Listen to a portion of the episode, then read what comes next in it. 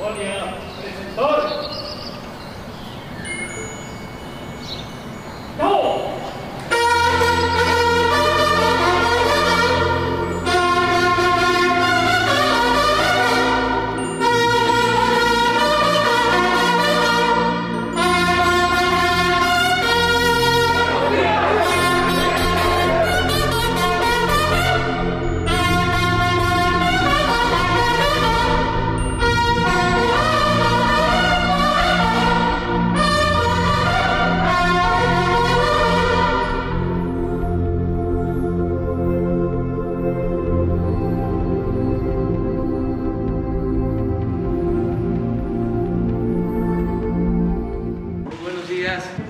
pues como todos los lunes iniciamos esta conferencia. Ya salimos del contagio, nos fue bien, es eh, demostrable que esta variante no tiene eh, la misma eh, gravedad de la anterior, de la variante Delta, en síntomas y también en tiempo de recuperación. Esto es bueno para que no nos eh, espantemos. De todas formas, hay que cuidarnos, evitar contagios, porque eso sí, se trata de una variante muy contagiosa, mucho, muy contagiosa. Están creciendo mucho los contagios en el país, pero no así las hospitalizaciones y lo más importante, no hay eh, incremento en fallecimientos. Eso es muy importante. Lo que ayuda mucho también es la vacuna, eh, el vacunarnos y eh, no dejar de aplicarnos la vacuna de refuerzo, porque también con esa vamos a lo seguro, con la vacuna de refuerzo. Son menos los síntomas y eh, no nos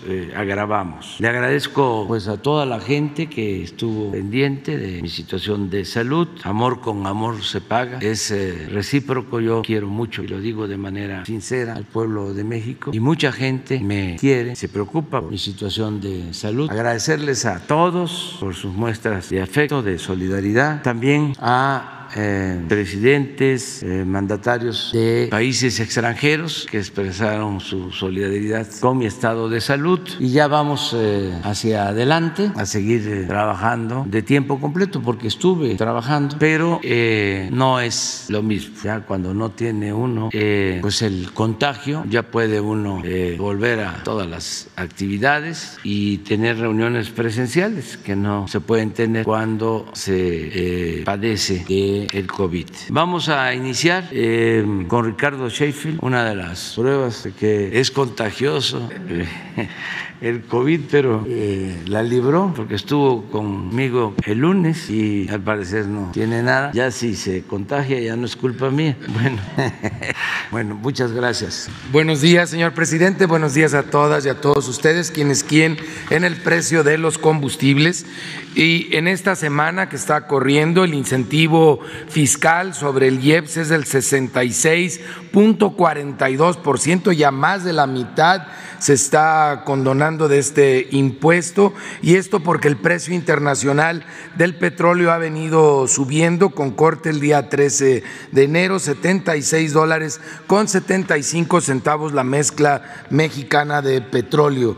El precio promedio la semana pasada para la gasolina regular, 20 pesos con 84 centavos por litro, 22 pesos con 83 centavos para la premium y 22 pesos con 4 centavos el diésel. Estos son los promedios de la semana pasada en todo nuestro país, exceptuando la frontera norte, en donde los precios son mucho más bajos en la franja de 20 kilómetros de la frontera. Tenemos las tres marcas que en promedio tuvieron los precios más altos, con los márgenes más altos, fue Reco, Akron y Chevron, mientras que las tres más económicas, ExxonMobil, Rendichicas y Orsan.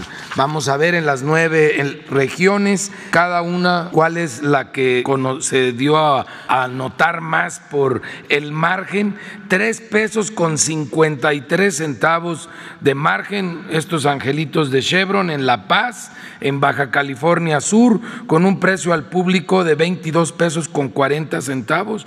Es el margen y el precio más alto para la gasolina regular. mientras que la más baja para la regular es Octane Service Station en Mérida, Yucatán, 19.99 por litro con un margen de 22 centavos. En la Premium, el margen más alto con el precio más alto, Valero en San Pedro, Tlaquepaque, Jalisco, con un precio al público de 24 pesos 81 centavos por litro. Estos sí se pasaron de rosca con 4 pesos 74 centavos de margen. ¿No le perderán? Pemex, en contrario de franquicia Pemex en La Paz, Baja California Sur, con un precio al público de 21.90 por litro de, de ese mismo combustible de la Premium y un margen de 17 centavos. Ahí se puede ver una enorme diferencia. Franquicia Pemex es el más alto en Pueblo Nuevo, Durango, 23 pesos 78 centavos por litro para el diésel y un margen de 3 pesos 60 centavos comparado con el margen de 25 centavos de Servifácil en Berriozábal, Chiapas, con un precio al público de 21 pesos con 82 centavos por litro. En el tema de verificaciones a gasolineras atendimos 274 denuncias y quejas que se presentaron a través de la app de litro por litro y lo hicimos a través de 163 visitas o verificaciones. Siempre van a ser menores el número de visitas y verificaciones porque muchas veces se recibe de una sola gasolinera varias, varias quejas y normalmente los consumidores están en lo cierto y nos apuntan hacia donde puede haber problemas. Esta semana solo encontramos una gasolinera que no estaba dando litros completos. Afortunadamente eh, es solo una y no estaba usando estos aparatejos de los rastrillos y ya tenemos un rato que no encontramos. Ojalá ya se los hayan quitado a todas las bombas del, del país. En eso estamos trabajando en equipo para evitar que no se den litros completos. 19 pesos con 36 centavos es un ejemplo del precio más bajo a nivel nacional para la gasolina regular en León, Guanajuato y 19.39 de la móvil en Tampico, Tamaulipas. Ejemplos de caro, esto sin tomar en cuenta el margen de la gasolinera. Más caras, 23.98 de franquicia Pemex en Mascota, Jalisco y 23.30 también de franquicia Pemex en Tepalcatepec, Michoacán. Y nos vamos ahora a la Premium, sin tomar en cuenta el margen, las más baratas 21 pesos con 3 centavos de Valero en Nopalucán, Puebla y 21 pesos con 10 centavos de Servifácil en Coatzacoalcos, Veracruz. Las más caras de Shell otra vez para la Premium, 26 pesos con 9 centavos en Iztapalapa, Ciudad de México. Siempre se va a encontrar a alguien que se pase eh, de rosca, pero también a unos metros van a encontrar un proveedor que lo dé económico. Shell otra vez 25 pesos con 59 centavos en Azcapotzalco, en la Ciudad de México. Y para el diésel, 20 pesos con 29 centavos de móvil en Hidalgo, Puebla y 20.66 de móvil con mis paisanos en León, Guanajuato. Las más caras, 25 pesos con 2 centavos de franquicia Pemex en Mascota, Jalisco y 25 pesos con un centavo también en Mascota, Jalisco. Seguimos revisando que no cobren los baños, eso es lo idóneo, y que los mantengan limpios. Y la mayoría de las estaciones de servicio en el país así lo hacen en el gas LP. Si convirtiéramos el precio internacional a pesos y lo convertimos también a venta por kilo, el precio internacional el día 12 de enero de este año era 26 pesos con 30 centavos. El promedio en el país de las 145 regiones, 21 pesos con 98 centavos. Esto es en kilos para cilindros de gas. Están viendo una diferencia eh, muy significativa de poco más de 4 pesos. Y si hacemos el mismo ejercicio el 12 de enero con eh, el mismo precio internacional convertido a litros, tendríamos que por litro el precio internacional 14 pesos con 4 centavos y el precio promedio en nuestro país 11 pesos con 81 centavos por litro. Esto es para tanques estacionarios, eso significa un ahorro en relación a los precios internacionales de un peso con 20 centavos en promedio. Sonigas, un buen ejemplo, por abajo del precio máximo en Ixhuatlán de Madero, Veracruz, 10 pesos con 91 centavos, cuando el precio máximo es de 12 pesos con 5 centavos. Tenemos también ejemplos en Jalisco y en San Luis Potosí para tanques estacionarios y para cilindros de gas, gas de Hidalgo, en Simapán Hidalgo, 19 pesos con 91 centavos el precio al público por kilo, cuando el precio máximo es de 22 pesos con 10 centavos. Y tenemos ejemplos en Tlaxcala, en Veracruz, en Yucatán, en Oaxaca y en Nuevo León que están dando por abajo de los precios máximos. Qué bueno, qué bueno que son aliados de los consumidores, muchos proveedores en el país. Y realizamos 808 verificaciones, encontramos eh, problemas en algunos vehículos que fueron inmovilizados, 26, 1.9% de cilindros en mal estado que se sacaron del mercado. Y una, una estación de venta de gas LP, Termogas SADCB, en la zona industrial de Guadalajara, Jalisco, no se dejó verificar, algo están escondiendo, pero ya lo averiguaremos muy pronto con el respaldo de la Guardia Nacional y trabajando de manera conjunta con la CRE y con otras dependencias de gobierno, trabajando en equipo para que se cumpla cabalmente con la ley. Y vamos a ver los establecimientos que tienen los mejores precios para esta canasta de 21 productos básicos para una familia de cuatro una semana y tenemos el precio más alto para este paquete en Soriana Super Echegaray, en Iztapalapa en la Ciudad de México en 992 pesos con 35 centavos es el precio del paquete este fin de semana, viernes y sábado, mientras que en la central de abastos del mismo Iztapalapa en la Ciudad de México 724 pesos con 75 centavos. El precio máximo del paquete en esta zona centro ha, ha bajado un poco, cerca del 2% en relación a cuando iniciamos a hacer público estos ejercicios por instrucción del señor presidente Andrés Manuel López Obrador. Walmart Express en las Américas, en Morelia, Michoacán, el paquete 991 pesos con 95 centavos en comparación con la central de abastos de Guadalajara, Jalisco, 897 pesos con 68 centavos. Si bien es cierto que ha el limón, también es cierto que ha bajado el chile serrano y ha bajado el jitomate saladet. Estos dos productos han compensado en el precio final del paquete la alza en el limón, que esperemos que pronto pueda llegar a las centrales de abasto este producto que sí lo hay en nuestro país y que debiera ya de estar llegando pronto a las centrales de abasto. Walmart en Tijuana, Baja California, tiene el paquete en mil seis pesos con 30 centavos, cuando en la zona norte la mejor opción es la central de abastos de Monterrey, Nuevo León, que se ha mantenido ahí a lo largo de este ejercicio con un precio de 713 pesos con 78 centavos. Y finalmente en la zona sur-sureste, Walmart Express Montejo de Mérida, Yucatán, tiene el paquete a 1012 pesos con 8 centavos, mientras que en la central de abastos de Villahermosa se encuentra a 828 pesos con 90 centavos. Muchas gracias. Vamos a los videos. La Secretaría de la Defensa Nacional informa los avances en la construcción del Aeropuerto Internacional Felipe Ángeles al 17 de enero de 2022. En la pista norte y central plataforma y rodajes, en las calles de rodaje y plataformas se realizan los trabajos de tendido de concreto de alta resistencia, así como la instalación de cableado, bases y luminarias para los sistemas de luces y colocación de rollos de pasto. En la terminal de pasajeros, se continúa con la instalación y ajuste de aceras móviles de pasillos del área internacional, colocación de escaleras eléctricas, pantallas de gran formato y mobiliario en salas de espera y locales comerciales. En la interconexión vial tramo Caseta Tultepec-Santa Lucía, en el paso inferior vehicular se realiza el último tramo de concreto de vialidad de acceso al AIFA y el montaje de columnas prefabricadas para el encajonamiento de túnel del tren suburbano.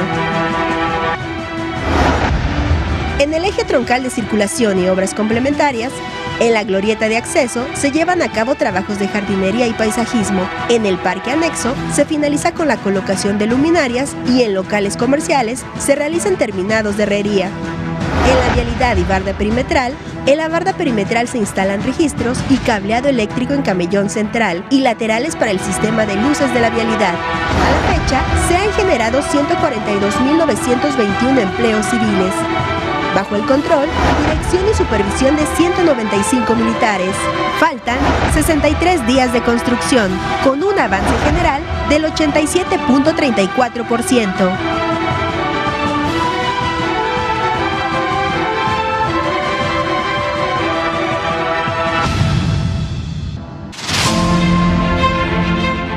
Es sábado 15 de enero y estamos en el área administrativa de la refinería. Ya casi se concluye.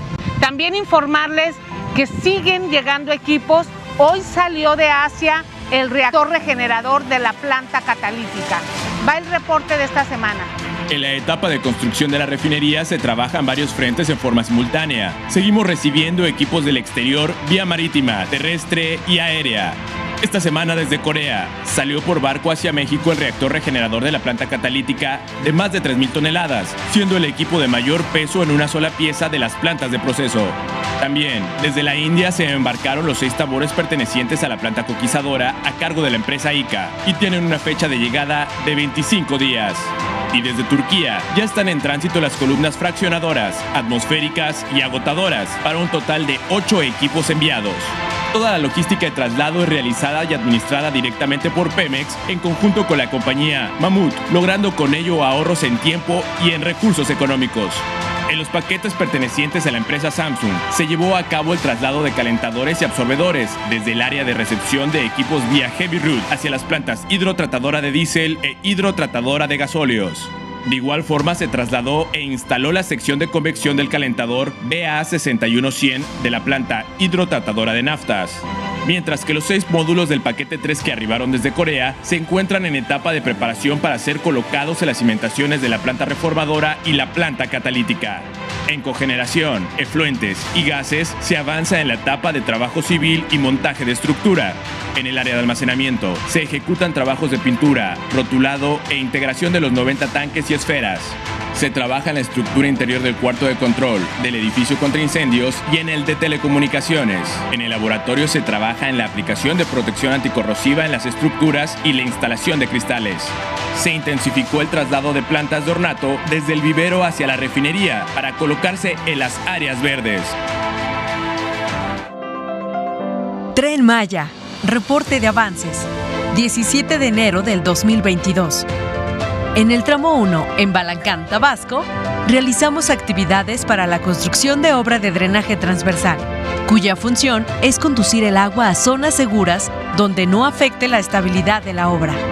En San Agustín, Chiapas, realizamos el colado de pilas para la construcción de pasos superiores ferroviarios. Estos permitirán que la gente se pueda trasladar de un lado a otro de la vía. Así el tren no interrumpirá la conectividad entre comunidades. En Balancán, Tabasco, continuamos los trabajos de salvamento arqueológico de la mano de los expertos de Lina. Destaca la exploración de dos conjuntos arquitectónicos con edificios de mampostería y esquinas redondeadas. Tentativamente, por el material observado, consideramos que ambos podrían datar al menos del periodo preclásico tardío. En el tramo 2, en Cibalché y Pomush, Campeche, avanzamos con los trabajos de terracerías, como la conformación de terraplén, actividad que consiste en levantar un terreno y formar un espacio adecuado para construir sobre él. En Santa Cruz, es el Chacán, progresamos con la conformación de subrasante. Esta capa va antes de iniciar con el subbalasto y balasto, etapa previa a la colocación de durmientes y el riel. En Chochó y Joctún, Yucatán, en el tramo 3, avanzamos con la construcción de pasos ferroviarios superiores. En el tramo 4, avanzamos con trabajos de preparación del terreno para la plataforma de la vía. En la carretera Cantunil-Cancún, realizamos la apertura de nuevos frentes de trabajo con el levantamiento de la carretera antigua.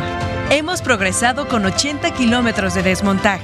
Los empleos generados por el proyecto del Tren Maya en el sureste de México suman 90.475. El Tren Maya avanza. Construcción del tren interurbano México-Toluca. Reporte semanal. Tramo 3, 17 kilómetros. Avance de obra 54.1%. Frente 1, Portal Oriente se realizó el montaje de la penúltima trave prefabricada de concreto en el viaducto 1. Estos elementos son transportados desde la planta de fabricación en Texcoco. El tiempo aproximado de estas maniobras de montaje es de dos horas, utilizando dos grúas de 300 toneladas. Estas traves serán el enlace del portal oriente del bitúnel con la celosía metálica 1. PIB La Venta se cortaron las secciones del extremo norte del antiguo paso vehicular y se retiraron dos de las tres traves que conformaban la estructura. Por seguridad y para reducir afectaciones a los usuarios de la autopista México-Toluca, los trabajos de montaje y desmontaje se realizaron en horario nocturno. Hondonada Zagarpa. Finalizaron los colados en los cuerpos de las columnas para el viaducto en doble voladizo. Esta semana iniciará la construcción de los cabezales correspondientes. Casa del Agrónomo. Concluyeron los diafragmas de unión entre las traves e inició la colocación del acero de refuerzo para la losa de compresión en tres claros de este frente. Las obras del tren interurbano han generado 1.500 empleos y sus estaciones operarán como centros de transferencia modal, lo que permitirá una conexión cómoda y segura a otros medios de transporte. Secretaría de Infraestructura, Comunicaciones y Transportes. El programa Istmo busca involucrar a las y los habitantes del Istmo de Tehuantepec en el crecimiento social y económico de la región a partir de una política pública innovadora, democrática y solidaria. A continuación, se informa el avance de obras a 17 de enero de 2022.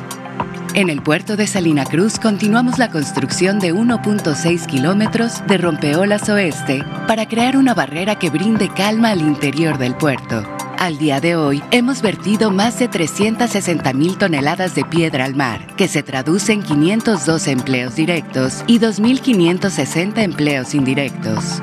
La rehabilitación de las vías en el ferrocarril del Istmo de Tehuantepec continúa.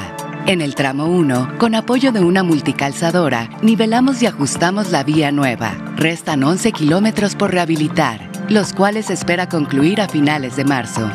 En el tramo 3 iniciamos la rehabilitación de la vía en zona de curvas mayores a 6 grados. En el tramo 4 continuamos la remodelación de la estación y patio de Istepec, el cual concluirá a finales de abril. En el tramo 5 continuamos el acondicionamiento de 15 kilómetros de libramiento de Tehuantepec. De manera paralela, fomentamos la participación de la juventud en proyectos productivos, en temas relacionados con el sector agropecuario o el turismo sustentable para el beneficio de las comunidades en el istmo de Tehuantepec.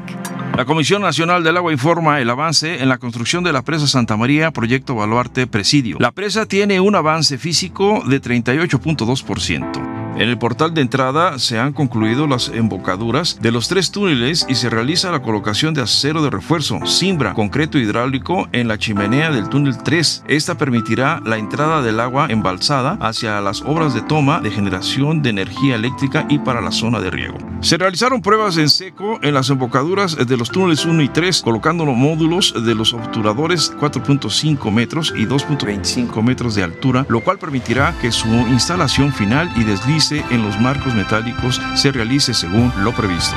En el portal de salida se concluyó el bordo de protección de los túneles 2 y 3 y continúan los trabajos de excavación en canal de descarga. Se llevó a cabo uno de los hitos más importantes en el proceso constructivo de la presa Santa María, el desvío del cauce del río hacia el túnel 1. El desvío se inició con la ruptura del bordo de protección a la entrada de las embocaduras del túnel 1. Los escurrimientos y el agua embalsada se condujeron por toda la longitud del túnel 1 hasta el portal de salida. Este hito significa la culminación de la primera etapa en la construcción de la obra y permitirá continuar con la construcción de la ataguía aguas arriba como parte importante de las obras de desvío, así como iniciar en su oportunidad la construcción de la cortina. Dicha actividad se planeó para realizarse aprovechando la época de estiaje y hacer más eficiente los procedimientos constructivos de la presa. En la ataguía aguas arriba continúa la colocación y compactación de material de respaldo y la colocación de enrocamiento de protección, así como de acero de refuerzo y concreto en los brocales guía para el material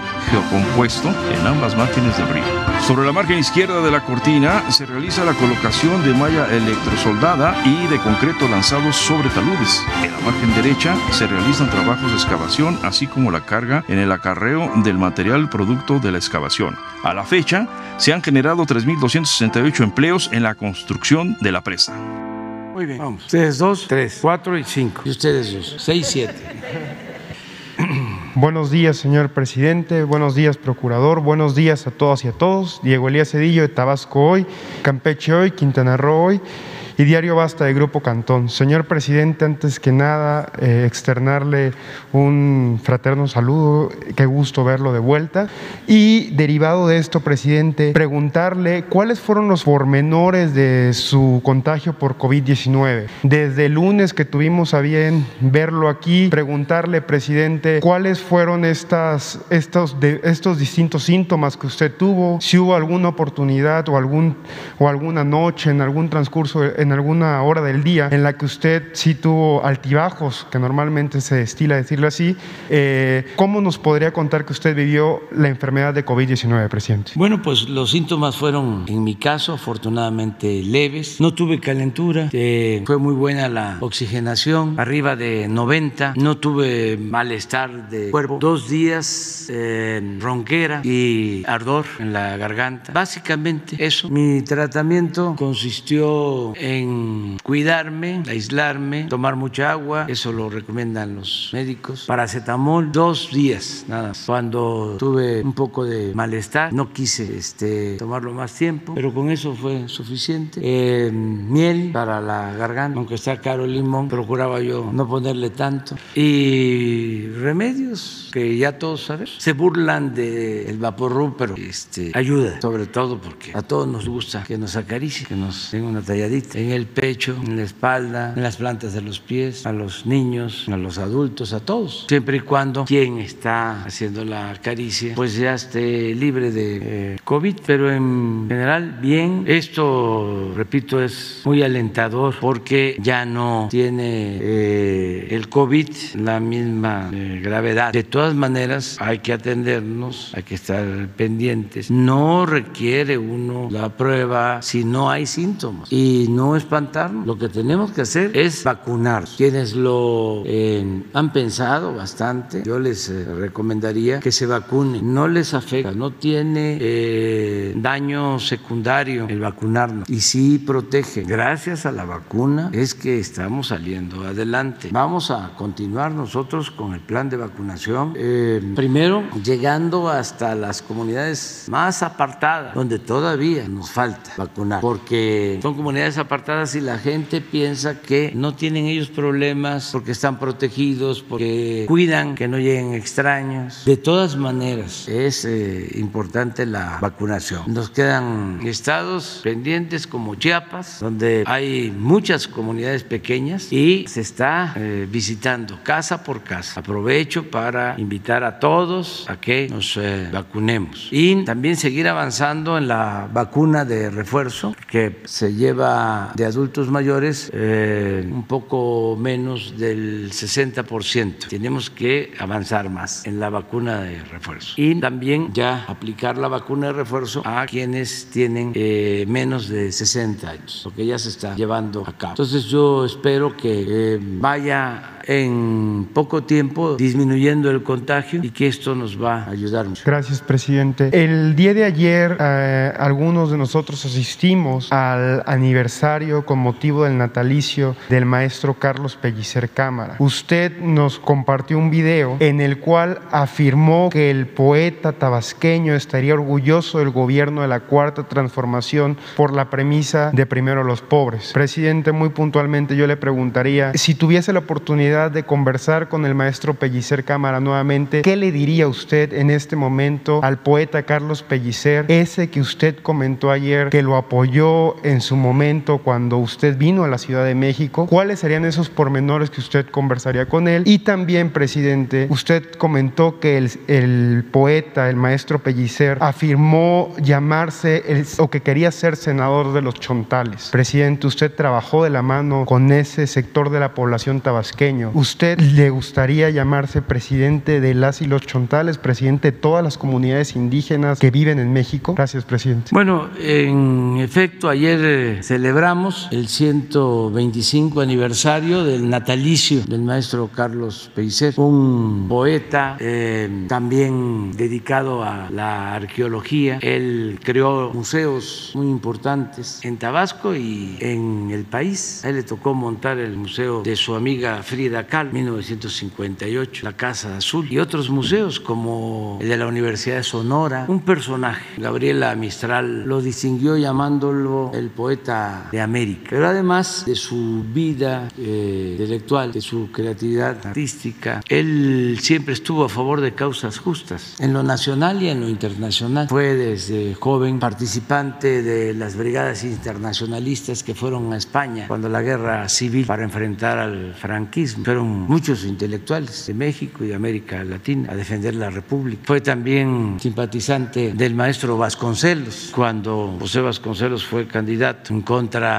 del maximato callista. Fue presidente del Comité de Solidaridad con Nicaragua cuando dominaba Somoza y yo tuve la fortuna, la dicha de conocerlo cuando era joven y él fue mi amigo, mi maestro. Entonces sé muy bien que tenía un profundo amor a la gente, a los pobres, a los indígenas. Ayer contaba yo un suceso, un hecho de cómo cuando es senador decide eh, vender unos paisajes de José María Velasco para utilizar el dinero y crear una fundación en apoyo a los indígenas chontales. En ese entonces me consta los eh, paisajes, las pinturas de Velasco estaban valuadas la colección del maestro en 7 millones de pesos de aquellos tiempos, 1976. Y entraron a su casa y amordazaron a su ama de llaves, Chabelita, y se robaron los cuadros, las pinturas eh, de los bastidores, las cortaron así la orilla y se llevaron los lienzos, las pinturas. A partir de ahí se deprimió, se entristeció. Lo vi, lo cuento ayer, y seguía con la misma convicción de que teníamos que crear la fundación para apoyar a los pobres de Tabasco. Entonces era un hombre extraordinario, eh, con dimensión social, una gente buena, eh, lúcida, muy eh, amante de la naturaleza, no solo del trópico también, de la belleza del Valle de México, excepcional, extraordinario, poco conocido, nada más se conoce la parte poética, pero tiene muchísimas, admirables. Entonces, pues yo creo que estamos nosotros siguiendo ese camino de no hacerle daño a nadie y buscar buscar ayudar a la gente humilde, a la gente pobre. Ayer dije que se sentiría orgulloso si viviera de ver lo que se está haciendo en favor de los pobres. Entonces, eso es lo que puedo comentar. Gracias, presidente. Ya por último, en esta conferencia de prensa, hace como un año, Grupo Cantón presentó esta inquietud de la ciudadanía referente a una menstruación digna. En teoría, simplemente es eh, 0% de impuesto en los productos de higiene menstrual, hecho que se dio en el paquete fiscal del 2022 como una política de su gobierno. Sin embargo, presidente, este impuesto que se eliminó, que debe de ser en beneficio para los consumidores, lo están absorbiendo algunos productores o algunos comerciantes, lamentablemente, por las distorsiones del mercado. En consecuencia, presidente, preguntarle cuál sería el mensaje que usted le enviaría a estos eh, productores o estos eh, comerciantes para que el beneficio vaya a los productores, a los, a los consumidores y también, si usted me lo permite, presidente, preguntarle al procurador Ricardo Sheffield cuál sería la estrategia de la Profeco para evitar precisamente que el beneficio no vaya al productor, sino a los consumidores, que es la política pública que el gobierno designó para beneficiar a este sector de la población. Gracias, presidente. Bueno, pues las dos preguntas tienen que ver con Ricardo. Él está atendiendo este mm, tema desde el, sí, y lo planteaste el lunes pasado. Sin embargo, no se expuso, pero él tiene toda la información. Ahora sí, pues. Gracias, señor presidente. Eh, abrimos un micrositio para que las consumidoras en el país puedan verificar cuál es el precio en el mercado de los productos de administración menstrual. Es www.consumidoras, con S en plural, www.consumidoras.profeco.gov.mx. Cada semana se están haciendo las verificaciones y lo tenemos regionalizado para que puedan constatar cuál es el precio de los productos de administración menstrual en, en el lugar en el que viven. Está basado en las 38 ciudades, los 38 mercados más grandes del país. Son las tres marcas principales que, que hay en el país. Son tres productores diferentes, Always, Saba y Cotex. Y adicional a ellos son 41 toallas sanitarias, 7 tampones y dos copas menstruales. Esto lo van a poder ver cada semana. Las variaciones yo creo se podrán ver mensualmente. En promedio, la baja en el precio constatado desde el día primero de enero es del 10%. El IVA se redujo en 16%, pero el precio final al consumidor probado de Mérida a Tijuana, 10% en, en promedio. Esto porque se descuenta el impacto inflacionario que a lo largo del año tuvieron estos productos, que es diferente para, para cada marca. Tuvimos una reunión aquí en la Secretaría de, de Hacienda en Palacio Nacional en diciembre pasado. Reunimos a los principales distribuidores de estos productos y a los principales productores. Son tres productores principales, todos producen en México y los principales distribuidores son Walmart, Oxxo y Farmacias Guadalajara que participaron en, en esta reunión. Podemos decirles que desde el primero de enero que empezamos a monitorear al día de hoy, sí hay una baja significativa y esto es importante porque el erario público dejará de recibir este año por ese IVA 3 mil millones de pesos que el señor presidente lo que ha instruido es cuidar que esos 3 mil millones de pesos queden repartidos realmente en la bolsa de las consumidoras que hacen uso de estos productos de administración menstrual. Muy buenos días, presidente. Janet Galindo, de Grupo Transmedia La Chispa. Pues primeramente, qué gusto que ya esté usted recuperado. Y eh, entrando al tema, no sé eh, cuál sería su opinión, cuál es su opinión a ya que hay muchos empresarios que eh, en diciembre dan de baja a todos sus trabajadores o cambian de razón social. Eh, para eh, enero a veces darlos de, nuevamente de alta y de esa forma evitan pagarles a los mismos empleados que, vayan haciendo antigüedad y evaden también impuestos. ¿Cuál sería su mensaje hacia este tipo de, de empresarios? Primer Bueno, yo pienso que este, no van a haber muchas eh, bajas, despidos, porque aún con esta eh, nueva ola de contagios se está creciendo, no se ha detenido el crecimiento de la economía, hay afectaciones en restaurantes, en ciertos eh, sectores, pero también va a ser transitorio, no va a durar. Entonces no veo que se presente la misma situación de la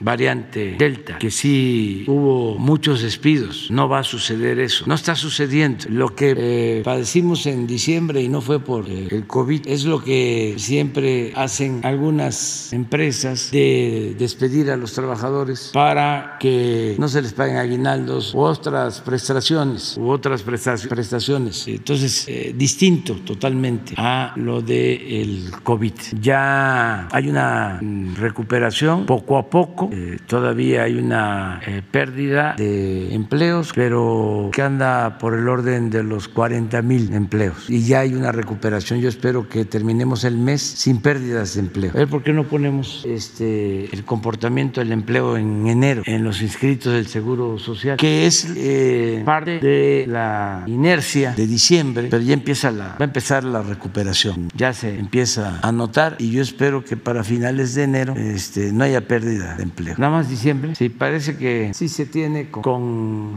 o Laura, nos pueden mandar eso. Entonces, y eh, no, no, no creo que haya este, muchos despidos, afortunadamente. La mayoría de los empresarios se portan bien, no son este, desalmados que empiezan a sentir de que no van a vender y corren de inmediato a los trabajadores. No, son pocos los que actúan de esa manera. Y no creo que en esta nueva ola suceda, porque está creciendo la economía, se requiere eh, a los trabajadores. Esa es mi apreciación. Gracias.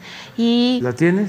todavía por la inercia de, diciembre, aquí hay disminución, hasta aquí, hasta 9, 108 en enero, 108 mil empleos perdidos. Pero ya aquí, a partir del 10, empezó la recuperación, aquí poquito, ya nada más son 45 para el día 14. Entonces, como va a continuar esta tendencia, para finales de mes no vamos a tener pérdida de empleo. Ese es mi pronóstico. Gracias. Y em, en otro tema, eh, ya estamos a pocos días de que haya una este, eh, nueva postura, bueno, que eh, se haya reelecciones, elecciones más bien, para los, el sindicato de Pemex. Eh, ¿Cuál sería? La semana pasada comentaron que pues eh, The Champs no está, no tiene por qué meter no tiene nada que ver con los sindicatos. Sin embargo, a, estos días, a esta fecha, eh, cuando hay alguna fecha donde las, eh, los candidatos vayan a presentar sus propuestas, sus, sus proyectos para este nuevo sindicato que se espera. Bueno, yo creo que ya informaron. El próximo lunes. El próximo lunes se inscriben, se van a presentar. Bueno, los que deseen este, hacerlo, porque es voluntario, habíamos quedado de invitarlos. Entonces, una vez que se inscriban, pues los podemos invitar la próxima semana a ver quiénes este, aceptan venir. Y que presenten. Definimos, sí, eh, unas reglas para que todos puedan expresarse con libertad y tengan el mismo tiempo y puedan hablarle a los trabajadores petroleros. ¿Sí les parece? Y finalmente, si me permite, nada más hacerle una pregunta a este al procurador, sí, al procurador.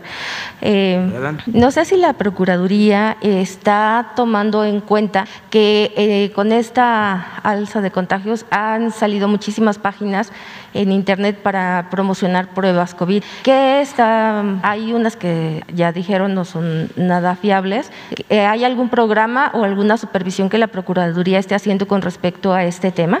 El tema de fondo es responsabilidad de COFEPRIS con Alejandro Svars, pero hemos venido trabajando de la mano haciendo, haciendo equipo y con la experiencia que tiene Profeco en el monitoreo de comercio electrónico, eh, hemos ya logrado la cooperación de varias plataformas de comercio, bajando aquellas pruebas que no son autorizadas por COFEPRIS que incluso COFEPRIS acaba de publicar la semana pasada la determinación de que no son confiables las pruebas que se basan en, la gotita de sangre, se pinchaba uno el, dedo y poner la gotita de sangre, que, que no son confiables, la mayoría de ellas son chinas y entonces estamos apoyándoles a ubicar posibles distribuidores en México de este producto para impedírselos.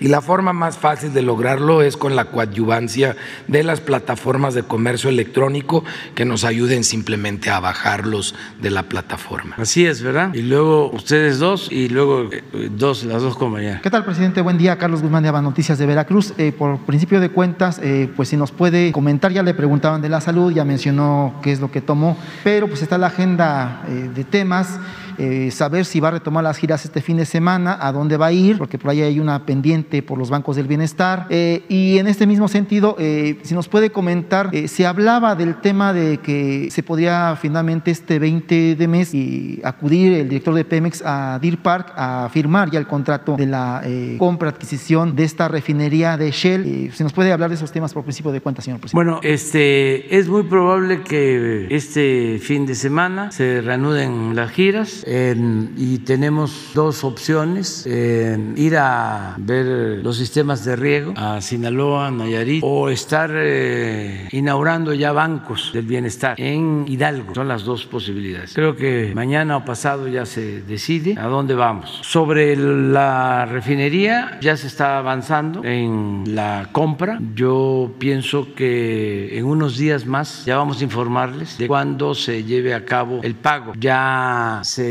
cuenta con el dinero, 20 mil millones de pesos están disponibles para que Pemex los use. Eh, tienen que ver cuánto es lo que van a utilizar de ese recurso, pero ya me informaron de que Hacienda puso eh, a disposición de Pemex el dinero, en especial manobras, ya trasladó, transfirió los recursos a Pemex para ya cerrar la, la operación. En unos días más. ¿Quién acudiría a esta firma, señor presidente? El director de Pemex, él es el que está llevando a cabo la negociación y si se necesita eh, alguien de Hacienda, pero básicamente es el director de Pemex. Va a estar la secretaria de Energía del gobierno de Estados Unidos en esta semana en México. Vamos a recibirla y a tratar asuntos de interés. No tengo este, todavía claro el programa, ya está, no tiene relaciones, pero yo no lo conozco. Sé que voy a, a recibirla, va a reunirse con la secretaria de Energía de México, con el secretario de Relaciones Exteriores y también eh, la vamos a recibir aquí en Palacio. Exactamente. Se van a tratar todos los temas.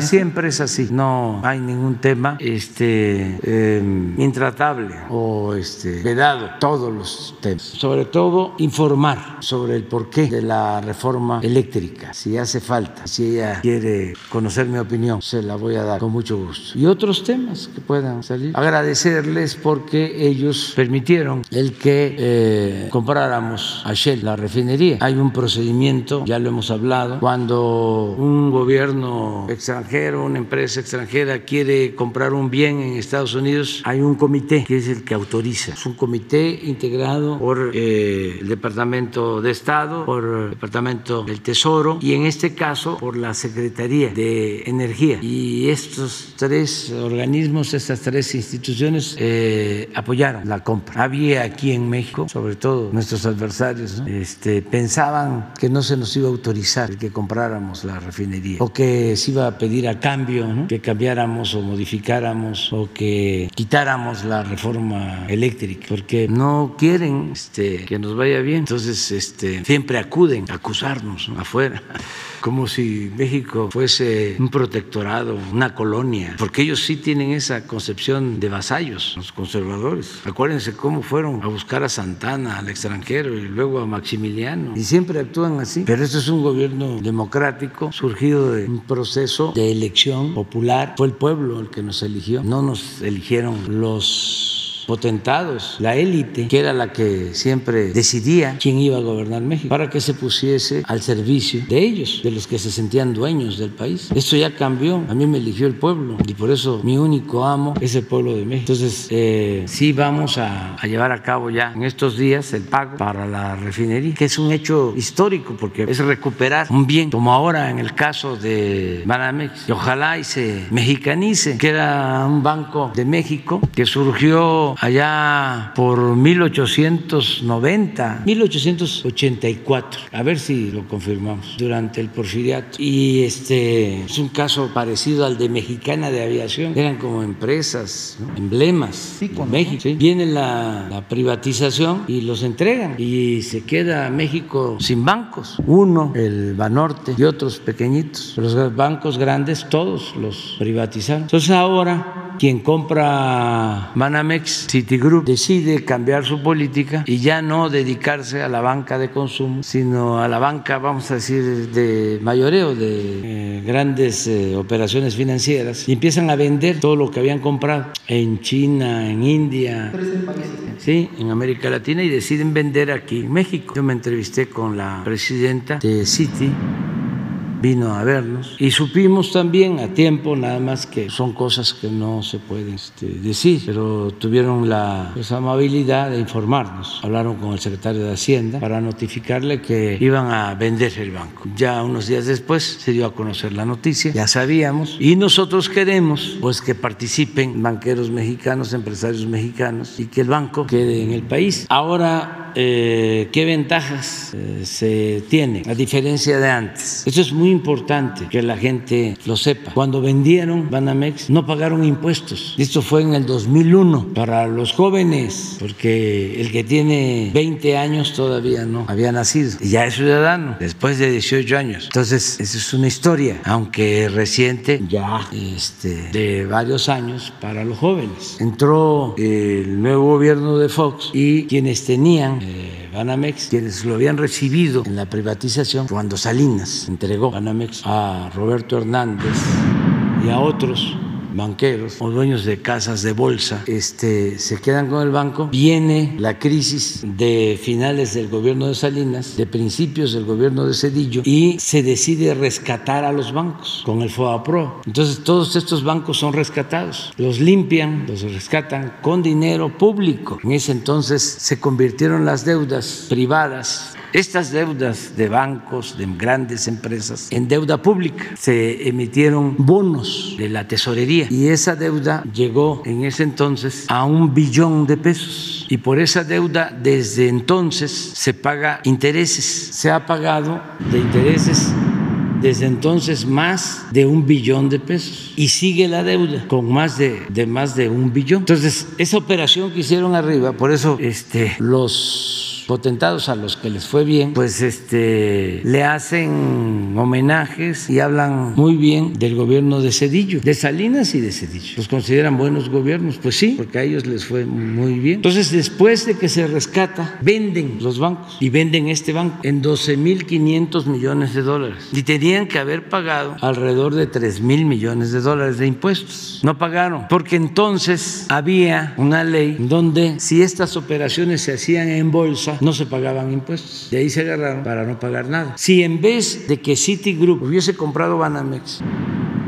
y Banamex hubiese comprado a Citigroup en Estados Unidos, tenía que haber pagado los 3 mil millones de dólares. Aquí es importante decirlo, o sea, no es anclarnos en el pasado, pero si no aprendemos del pasado, pues no nos va a ir bien, ni en el presente ni en el futuro. ¿Quién era secretario de Hacienda cuando se iba a cabo esa operación? Francisco Gil Díaz, que había trabajado con el dueño principal de Banamex, Roberto Hernández. Primero había estado de subsecretario de Hacienda con Salinas y luego trabajó con Roberto Hernández. Y luego Roberto Hernández se lo recomienda a Fox y Fox lo nombra secretario de Hacienda. Y cuando se lleva a cabo esta operación, él era el secretario de Hacienda. Cubren las formas también diciendo de que no podía participar él en el proceso de compra-venta por cuestiones de intereses, pero al final el resultado es que no pagaron los impuestos. Y siempre alegan de que fue legal. Y yo digo, sí, sí, sí, fue legal, pero inmoral. ¿Cómo no pagar impuestos? Eso solamente se da en un país como el nuestro, en aquellos tiempos, o se daba, donde todas las leyes estaban hechas para beneficiar a una minoría, porque durante todo el periodo neoliberal reformaron la constitución y las leyes con ese propósito de proteger a las élites y legalizar la corrupción, el robo, el saqueo. Es una vergüenza que muchísimos legisladores se dedicaron a eso, estaban al servicio de los que mandaban en México y ajustaron todo el marco legal para beneficio de una minoría, sin importarle el pueblo. Es más, en contra del pueblo, en contra de la economía popular, porque esto del FOBAPROA pues significa quitarle beneficios al pueblo. Es eh, tener menos dinero para la educación pública, menos dinero para la salud, menos dinero para el desarrollo. Esa es la diferencia que hay ahora. Entonces, si se vende como va a suceder, Banamex, nosotros vamos a, a cobrar los impuestos, depende de la cantidad en que se venda, se está hablando de 30 mil, 40 mil millones de dólares, a lo mejor es mucho, quién sabe, va a haber una licitación. Y lo que queremos, además de que vamos a cobrar los impuestos y esto va a ingresar a la hacienda pública y va a ayudar al desarrollo del país, además de eso,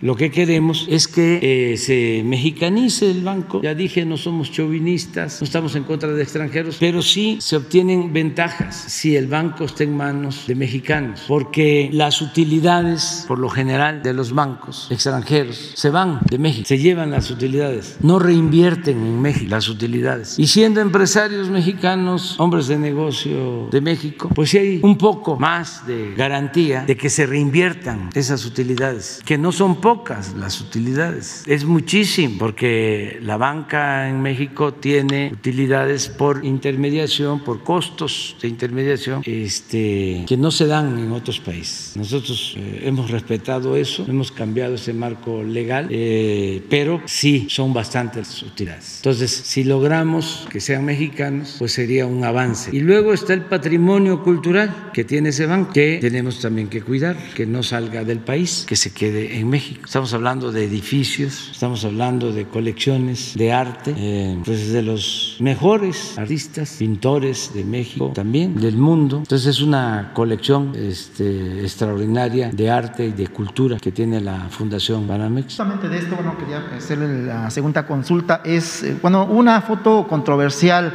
supuestamente, que no hubo los cuidados sanitarios. Este, el secretario de Hacienda estaba en el mismo lugar, junto con el secretario de Gobernación, consultando de dos temas, específicamente Banamex y el INE. Me refiero a los dos. Acaba de tocar justamente el tema de, Banamex, el Fondo Cultural. El canciller Marcelo Ebrard hacía eh, en sus redes sociales el día de ayer o antier, si no mal recuerdo, una eh, sugerencia de que parte de las utilidades o de lo que se va a cobrar de impuestos incluyera el Fondo Cultural Banamex, que es bastante grande, como usted lo acaba de mencionar atinadamente, por supuesto.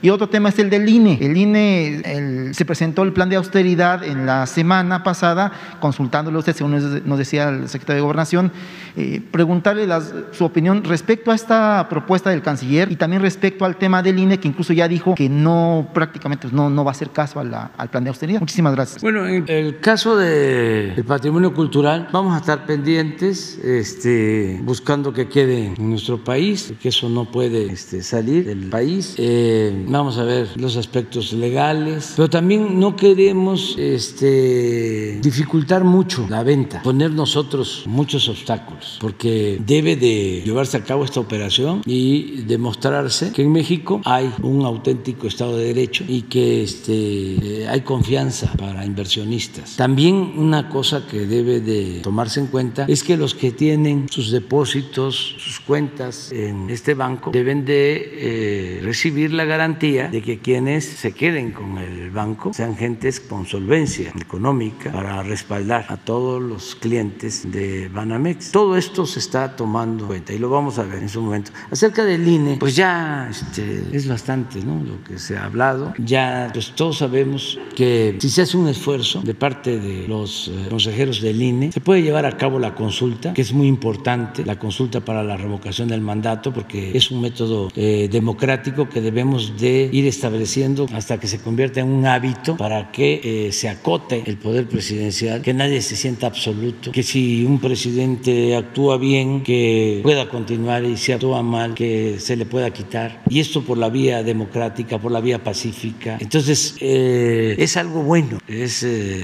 algo ejemplar, tiene que ver con la democracia participativa, con el hecho de que sea la gente la que decida siempre, que el pueblo no sea ignorado, que el pueblo tenga siempre las riendas del poder en sus manos y que poco a poco vaya cambiando esa mentalidad que ha predominado por mucho tiempo de que la política se hace en las élites o tiene que ver con los de arriba, que el pueblo eh, es eh, un ciudadano imaginario, que pues nada más se les convoca cuando hay elecciones para cumplir el expediente. No, en una auténtica democracia el pueblo manda, el pueblo decide, el poder lo tiene el pueblo. Por eso no me canso de repetir lo que significa la palabra democracia. Demos, pueblo, kratos, poder. Es poder del pueblo, no de los intelectuales, no de los políticos, no de los periodistas de los expertos, de los potentados. Es el poder de todos, de la gente más humilde hasta del más acaudalado. Entonces es un buen ejercicio y ya está demostrado de que sí tienen recursos para llevar a cabo esta consulta. ¿Por qué no muestras cuánto nos cuestan a nosotros las elecciones? Sí,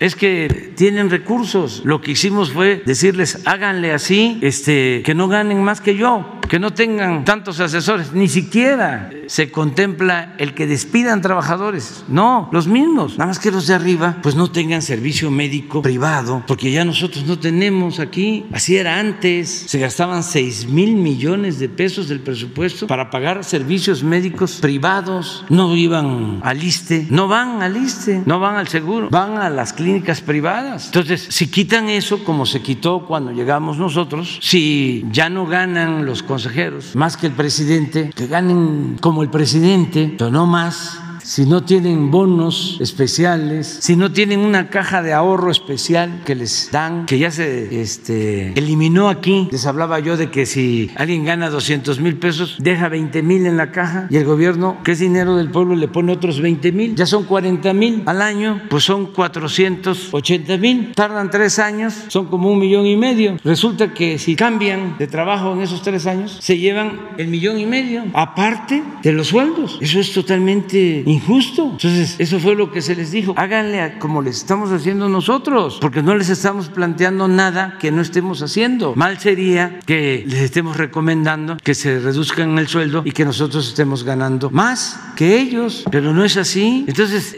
argumentos leguleyos de que no se puede, no es un asunto solo legal, es un asunto moral. Antes que llegaban a cobrar sueldos servidores públicos hasta de 600, 800 mil pesos mensuales, imagínense. No, decían, es para que no se corrompan. No, el que se atreve a cobrar 600 mil pesos mensuales de sueldo en el servicio público es un corrupto. En un país con tanta pobreza, ¿qué servidor público puede ser? Ese es un ambicioso, vulgar. Ah, huh? Que en la iniciativa privada este, cobran más. No es cierto, eso lo usaron durante mucho tiempo. Muchos trabajadores de la iniciativa privada les pagan muy poco. Los que trabajan en los bancos, que trabajan en las empresas, a lo mejor los de mero arriba, pero por lo general les pagan muy mal. Bueno, el ejemplo son ustedes, les pagan bien a uno, a dos, a tres, a los famosos. Ahí en, en este, en Radio Fórmula, este, uno de los famosos debe ganar como 40 veces más que un reportero, una reportera. Pero es uno, la mayoría, 40 40, 50 mil pesos, por ahí, 60. En cambio, uno de esos famosos, hasta un millón al mes. Pero eso es iniciativa privada. Eso no es gobierno, no es servicio público. Ese es otro asunto completamente distinto. Entonces, miren los costos en dólares. Presupuesto del 21. En México, 1.318 millones de dólares. En Colombia, 247 millones de dólares. En Perú, 174 millones de dólares. En Argentina, 165 millones de dólares. En Ecuador, 116 millones de dólares. En Chile, 115 15 millones de dólares. Panamá 89 millones de dólares. Costa Rica, 72 millones de dólares. Honduras, 61 millones de dólares. Bolivia, 44 millones de dólares. Guatemala, 43 millones de dólares. Uruguay, 33 millones de dólares. Nicaragua, 22 millones de dólares. Y Paraguay, 9 millones de dólares. Para 1.318. Claro, aquí hay que verlo de acuerdo a la población. México tiene más población. De todas maneras, es mucho. Entonces, sí aplica, urge un plan de austeridad en el caso de, del INE. Y ya, este, resolver esto de la mejor forma posible porque se va degradando la institución. O sea, aparecen como, como este, ambiciosos, como lo que les importa es el dinero, aunque tengan este, una justificación de tipo político, aunque en el fondo lo que sucede es que no están de acuerdo con nosotros, pertenecen al bloque conservador, pero se ponen a pelear por dinero y ya termina no siendo una diferencia de tipo ideológico o político, sino una diferencia por dinero y se ven muy mal. No es este, correcto. Hay que este, cuidar pues, la institución. Sí, el prestigio de la institución,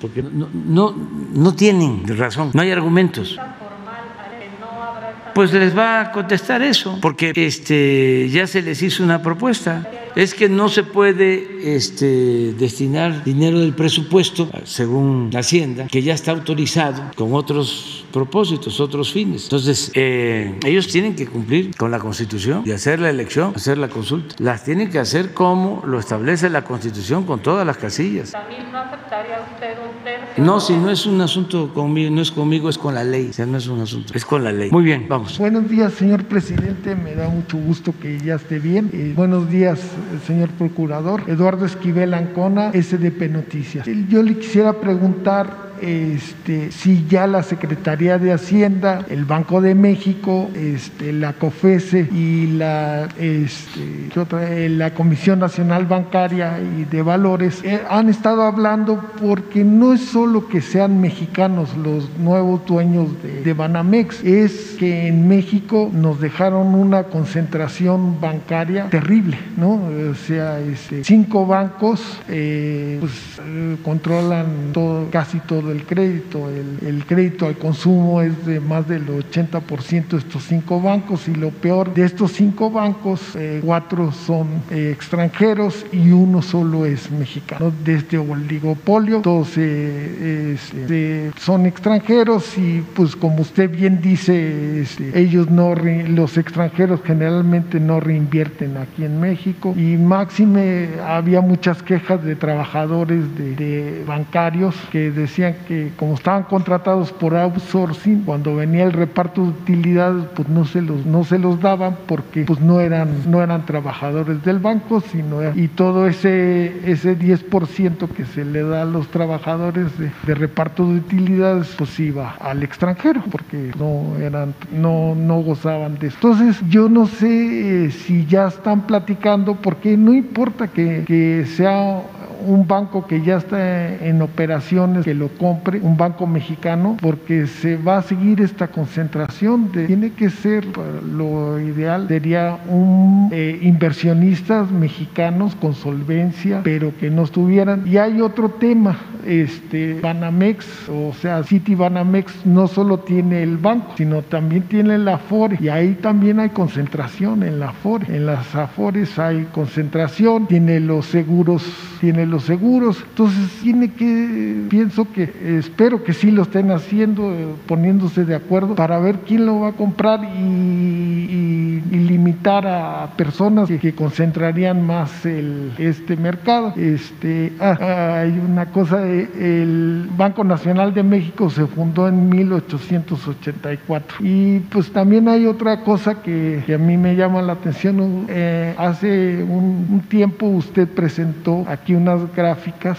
unas tablas donde venía la condonación de impuestos. A Banamex eh, le perdonó Calderón más de, el gobierno de Calderón le perdonó más de 5 mil millones de pesos a, a, City Banamex y, y Peña Nieto, el gobierno de Peña Nieto le perdonó más de 10 mil millones. Entonces entre los dos fueron más de 15 mil millones de pesos y este, yo creo que esa cantidad bien podría el banco ya no, no eh, se le tampoco pagó los impuestos de cuando se compraron. Entonces yo creo que en esencia el banco podría, este, los, de Citigroup podrían decir, bueno, eh, por todos esos favores que nos hizo los gobiernos, este, donar, como dice eh, pues, el, Palacio de Iturbide, la Casa de Montejo que tienen ellos y, toda la colección. Esa sería mi primera pregunta. Sí, este, hay que buscar un equilibrio entre eh, solvencia económica y eh, no concentración. Ver cómo se puede lograr esto. El secretario de Hacienda ya está trabajando eh, con este propósito y las instituciones a las que haces referencia, la Comisión Nacional Bancaria, este, para estar cuidando de que no haya esta concentración, pero al mismo tiempo que haya solvencia económica para protección de inversionistas y de clientes. Y sí, en efecto, este, han abusado mucho. Lo que dices no tengo tan fresco cuánto fue lo que le condonaron a Banamex. ¿No tienes la lista?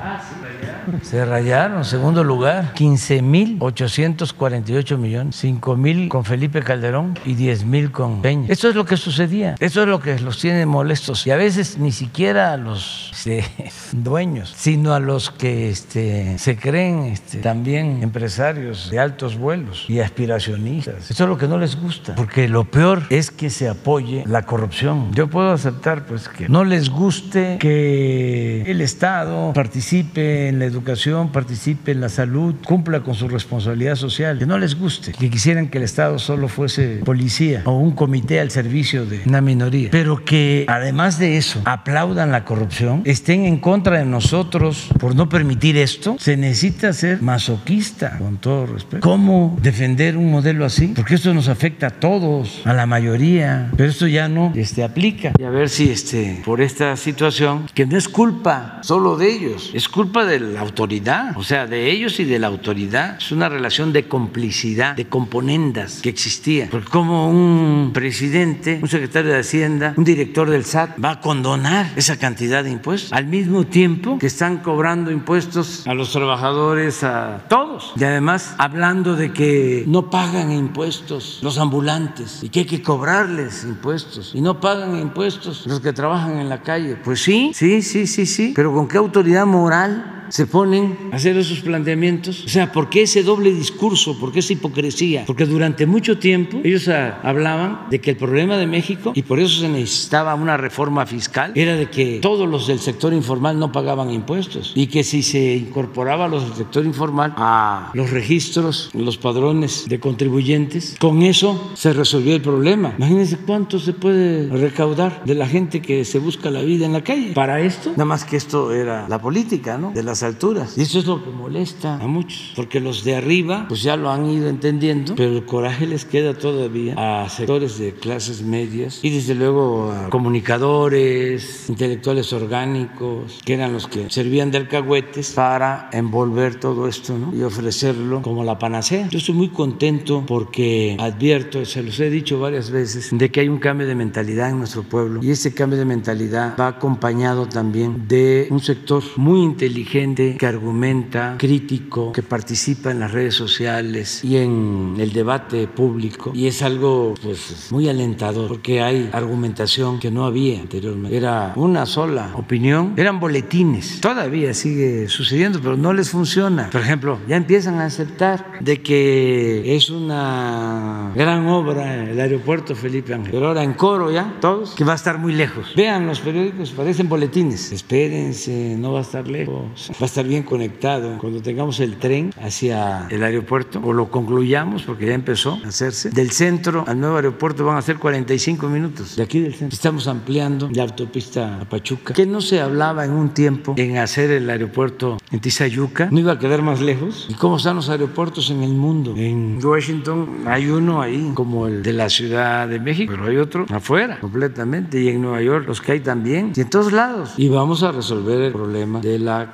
conectividad. Entonces, este, ojalá y lo de lo de Banamex eh, concluya bien. Eh, son los directivos de Citigroup, gente responsables, han estado este, informándonos. Y si les hablamos de esto, nos van a decir, pues es que son los contadores, los fiscalistas, los que tenemos en el despacho, que nos decían, hay esta oportunidad porque el del SAT, ¿el qué? Sí, los, el sistema de, administración tributaria, el SAT, este, ahí hay unos amigos, tenemos buenas relaciones. Ya va a venir la temporada de condonación, espera, haz tu trámite y se te va a condonar. Pero eso ya pasó. En una siguiente pregunta, este, cuando se compró, otra vez de Banamex, perdón, la insistencia, cuando se compró Banamex por parte de Citigroup, este, había una ley en México que no podía hacer eh, que lo comprara Citigroup porque eran parte de la Fed, había, habido como un rescate de la Fed. Y esa ley en, en, México decía que ningún este, banco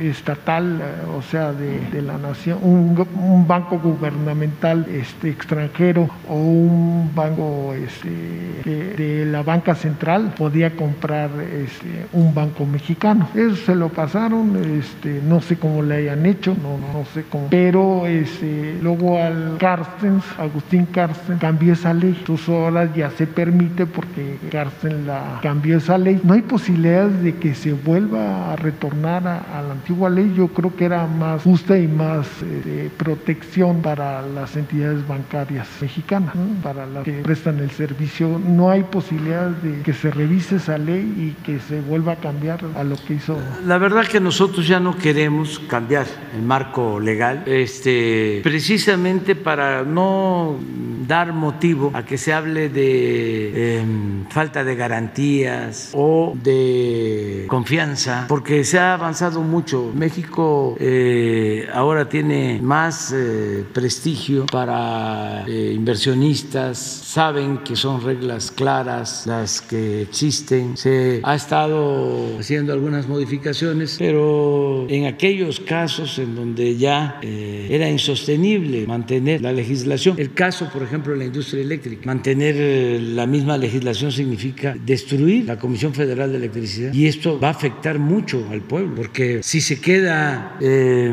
Iberdrola, imagínense este, los precios de la luz, ¿quién garantiza? Ahí está el caso de España y de otros países. Aquí no hay esos aumentos porque eh, tenemos nosotros capacidad de regulación, pero se acaba la Comisión Federal de Electricidad y nada más quedan las empresas, pues sucedería lo que está pasando en otros países. Eso no conviene. Es que eh, nosotros consideramos que es legal, es legítimo el negocio particular, el negocio privado. Sin embargo, no puede estar ese negocio privado, sobre todo cuando se trata de excesos, de abusos, cuando no hay una ganancia razonable, sino es un atraco. No puede estar eso por encima del interés público. Eso es lo que tenemos que cuidar. Para eso es el gobierno. Esa es la diferencia que tenemos con los conservadores. Ellos quisieran que el gobierno no existiera o que existiera nada más para proteger a una minoría, que el gobierno no protegiera al pueblo. Eso lo tienen muy claro. Lo importante son los negocios. En la época de Porfirio Díaz, en las reuniones sociales, en los salones, en las oficinas, solo se hablaba de eso, de bonos, de concesiones, de contratos. Ese era el lenguaje. Era un México de élite, campesino, el peón, el trabajador, pues era otro mundo. No les importaba nada más que este como fuerza de trabajo a explotar. Entonces ya no puede ser eso nuestro país. México es de todos. Entonces vamos a, a buscar que esto cambie. Este poco a poco además vienen otros gobiernos. Ellos van a tener que seguir con el proceso de cambios, de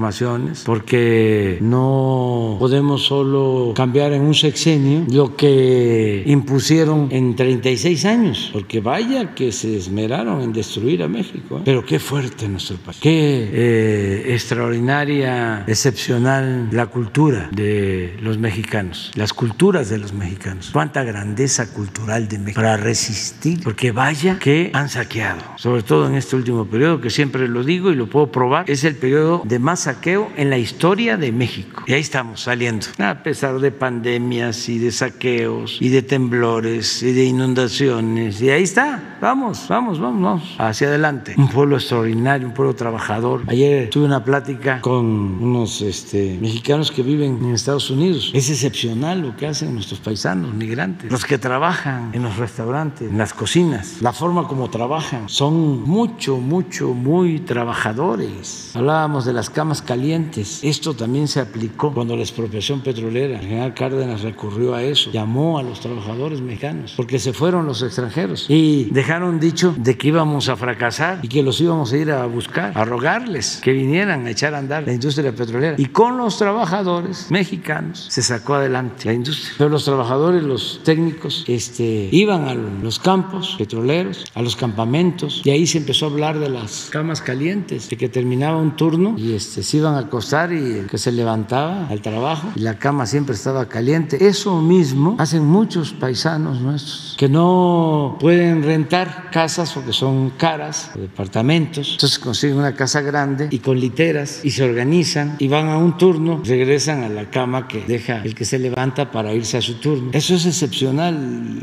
Ese es el mexicano, hombre y mujer, mujeres y hombres. Eso es lo que nos saca adelante. Los mejores trabajadores del mundo eh, decían, ¿no? De que si México no avanzaba era porque el pueblo era flojo, indolente. No, México no avanzaba por la corrupción, pero durante mucho tiempo manipularon con eso, de que el pueblo era flojo, de que por eso no salíamos adelante. Y muchos se creyeron ese discurso y todavía lo tienen en la cabeza los conservadores. Si hay pobreza es porque no trabajas o porque Dios quiere. No, Dios no quiere que nadie sufra. Es por el mal gobierno, por la corrupción. Pero eso que parece sencillo, elemental, era parte de la justificación del saqueo, de la corrupción, del robo que imperaba, de cómo sacaban provecho unos cuantos. Ahora ya empiezan a darles vergüenza de dónde viven y de los carros que utilizan. Pero antes todos abrían la boca viendo los Ferraris. Ahora no, ya es distinto. Vamos avanzando. Y claro que el que tiene para comprarse un Ferrari, pues que se lo compre. Siempre y cuando haya obtenido el dinero con trabajo y de conformidad con la ley. Que no se haya robado el dinero, que sea producto de, del trabajo, del esfuerzo, no riqueza mala vida. Todos los funcionarios que se compraban departamentos, que en Miami, que en Nueva York, en todos lados. Y gente que venía de abajo y en un sexenio se hacían inmensamente ricos. Entonces ya eso ya se está este, terminando. Eso es muy bueno, muy bueno. Eso es un avance importante. Bueno, vámonos con la compañera. Gracias, presidente. Buenos días. Judith Sánchez Reyes, corresponsal de imagen del Golfo de Veracruz. Qué bueno que ya está usted de regreso. En Veracruz hay dos eh, casos que han tenido, que no han tenido los avances que la población esperaría, sobre todo por ser de personajes que fueron gobernadores del estado. El primero es el que se refiere al exgobernador Javier Duarte. Hace unos días la Fiscalía General de la República dio por concluida por no encontrar delitos que perseguir la investigación que inició por presuntas irregularidades y actos de corrupción sobre el acuerdo que logró Duarte de Ochoa y que por esta modificación en cuanto al delito que fue de delincuencia organizada por el de asociación delictuosa obtuvo una pena de mucho menor eh, años, nueve años, lo que de alguna manera pues está dando una impresión de impunidad, la cual se está buscando combatir en este, en este gobierno. El otro caso tiene que ver con Miguel Ángel Yunes, tiene, quien tiene pues una lista de, diversos, de diversas denuncias por, por diversos delitos como enriquecimiento ilícito, de las cuales incluso bueno, ya hay una constancia ¿no? de propiedades millonarias en diversas ciudades de la, del país. Y también, bueno, pues está señalado por delitos como pederastia, lavado de dinero, eh, incluso también, bueno, pues eh, se le ha tenido toda una serie de situaciones que tuvo de desvíos de recursos en lo que fue durante su paso por la administración pública, ¿no? En el ISTE y, bueno, pues al frente del, gobierno de Veracruz y por esta situación no se ha citado ni una sola vez. Hace unos días usted refería que eh, la impresión de la ciudadanía era que se estaba dando pues un combate a la corrupción, al menos esa era la percepción general. Preguntarle si la tardanza eh, en estos casos no vendría a digamos, a disipar esa, esa a desvanecer más bien esa idea y se tenga, bueno, que, que eso, se sigue, bueno, pues personajes con cierta impunidad y con cierta corrupción. Bueno, eh, en los dos casos tiene que ver la fiscalía. Y yo lo que puedo decir es que le tengo confianza, a repetir, mejor dicho, de que le tengo confianza al fiscal y que puede ser que se tarden procesos en la fiscalía porque se integren bien los expedientes, pero no hay impunidad. De eso estoy convencido. Entonces, hay que esperarnos y hay que pedir información sobre estos casos y otros a la Fiscalía, pero tener confianza. Ahora sí que puedo decir que la justicia tarda, pero llega. ¿Quién iba a imaginar de que la Fiscalía iba a retomar el caso de Rápido y Furioso, que es un asunto de tiempo atrás, la introducción de armas de contrabando o de manera clandestina, este, con la complicidad de autoridades de Estados Unidos y de México, armas que este, le costaron la vida a personas, seres humanos, tanto de México como de Estados Unidos. Y ya se pensaba que eso eh, se había olvidado. Y hace poco ya se hizo la consignación del caso. ¿Cuál sería el mensaje para los Que hay que esperarse, que este, eh, no pensar de que va a haber impunidad. En este gobierno no hay impunidad y yo tengo este, la satisfacción de poder decir que le tengo confianza al fiscal y que este, no va él a proteger a nadie, no va a haber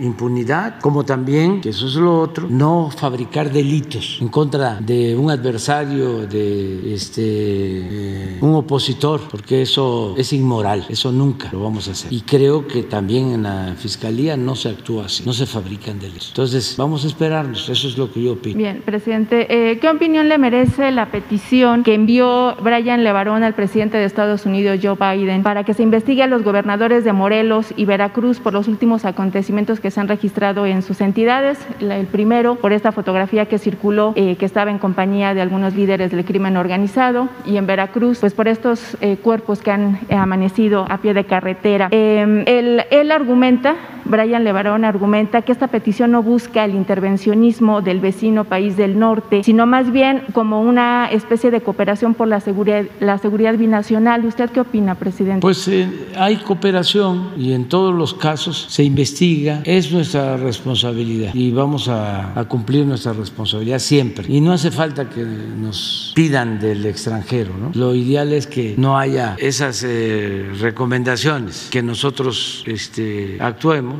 porque es nuestra responsabilidad. También, si nos hacen recomendaciones, no tenemos por qué enojarnos, porque no tenemos nada que ocultar, no protegemos a nadie, no hay en México corrupción, no hay impunidad, tenemos autoridad moral, tenemos autoridad política, por eso no tenemos nada de qué avergonzarnos. Y se deben de hacer las investigaciones. Y si este señor solicitó esa este, intervención, seguramente le van a contestar, le van a informar. Los responsables, ya sea la Fiscalía o ya sea la Secretaría de Seguridad Pública del Gobierno y finalmente, presidente, en el tema de salud, eh, bueno, hace unos días ya se eh, aprobó por parte de COFEPRIS las píldoras de Merck y Pfizer como tratamiento contra el COVID-19 y se había comentado que estas van a ser utilizadas en el sector público de salud. Eh, en cuanto al sector privado, ¿cómo es que los pacientes que requieran este tratamiento van a poder adquirir, adquirir estos fármacos? ¿Habrá alguna comisión que va a estar vigilando para que se pueda dar la comercialización de estos medicamentos y bueno, no hacer mal uso y sobre todo, bueno, que se dé una venta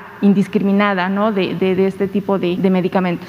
Yo creo que mañana que vienen los eh, médicos, eh, los encargados del sector salud, pueden responder a tu pregunta. Ya están autorizadas dos eh, medicinas antivirales y parece que son efectivas, siempre y cuando se apliquen a tiempo. Y son las dos opciones. A mí me propusieron que yo me aplicara ese tratamiento. Son en un caso, son 40 pastillas, son cuatro cada 12 horas durante cinco días y se quita el COVID. Se está recomendando que eso se aplique cuando hay este, molestias, eh, síntomas graves, o sea, que calentura, sobre todo para gente mayor que tiene ya este, otras enfermedades. Si no, mejor con lo que se está tratando, ya lo que expliqué yo. Yo opté por lo segundo y salí bien. Incluso se hablaba de que de aplicarse el tratamiento a los seis días de haberse contagiado la persona, ya en la prueba sale este, negativo. A los cinco o seis días, este, con ese tratamiento de cinco días ya este, se, se quita. Este, pero hay la opinión de que es importante también que el cuerpo actúe. Entonces yo opté por lo segundo porque no tenía yo síntomas este, delicados. Eh, ya se está haciendo una compra, ya se ordenó una compra de los medicamentos es, eh, para el sector público. Mañana les pueden sí, ya informar. Le voy a pedir que venga este, Alejandro Sbarch mañana de Cofepris, que les dé más información sobre los dos tratamientos este, y la posibilidad de que eh, se pueda vender en farmacias. Nosotros no queremos eso, eso se va a analizar, este, porque queremos que se mantenga el derecho del pueblo a la salud y que se entregue de manera gratuita. Por eso los hospitales públicos. Pero no queremos también que vayan a decir es que no hay, que yo quiero comprar y que me lo impiden. O sea, lo vamos a analizar. A lo mejor no va a hacer falta que se autorice para mercado este, privado. Ya ven lo que hicieron algunos con las pruebas, ya las estaban vendiendo. O sea, eso no. La salud es un derecho, no es un privilegio. Es de los cambios que tenemos que convertir en realidad. Pero de todas maneras, este, mañana, a ver si nos eh, dan una respuesta a los especialistas. Lo que sí puedo decirles es que ya se está adquiriendo. Ya yo di la instrucción de que se comprara los medicamentos. Y seguramente ya deben de tener este, pues un avance en la adquisición. Ya es posible que mañana nos digan cuándo están los medicamentos, cómo se van a distribuir, cómo usarse. Y lo otro, pues también que ellos nos digan si conviene, no conviene para que no haya abusos, este, pero que al mismo tiempo este, garanticemos la libertad de la gente. Que eh, nadie diga es que no tengo yo acceso, no tengo posibilidad de, tener el medicamento. Yo creo que si hay medicamento suficiente, no hace falta este, que se venda, como las vacunas. Hemos logrado vacunar a todos, todos, todos, todos, todos, todos, todos, ricos y pobres, a todos, y lo vamos a seguir haciendo. Es un derecho. Para eso la gente paga sus impuestos, para que se tengan los recursos y en el caso de la salud, en el caso de la educación, son derechos sociales, incluso consagrados en la Constitución. El derecho a la salud, el derecho del pueblo a la educación, derecho a la seguridad social, todo eso que no debe de ser letra muerta, sino debe de aplicarse. Entonces mañana ya este, les informamos. Quedan pendientes las dos para mañana. Van a empezar mañana. Bueno, estamos viendo.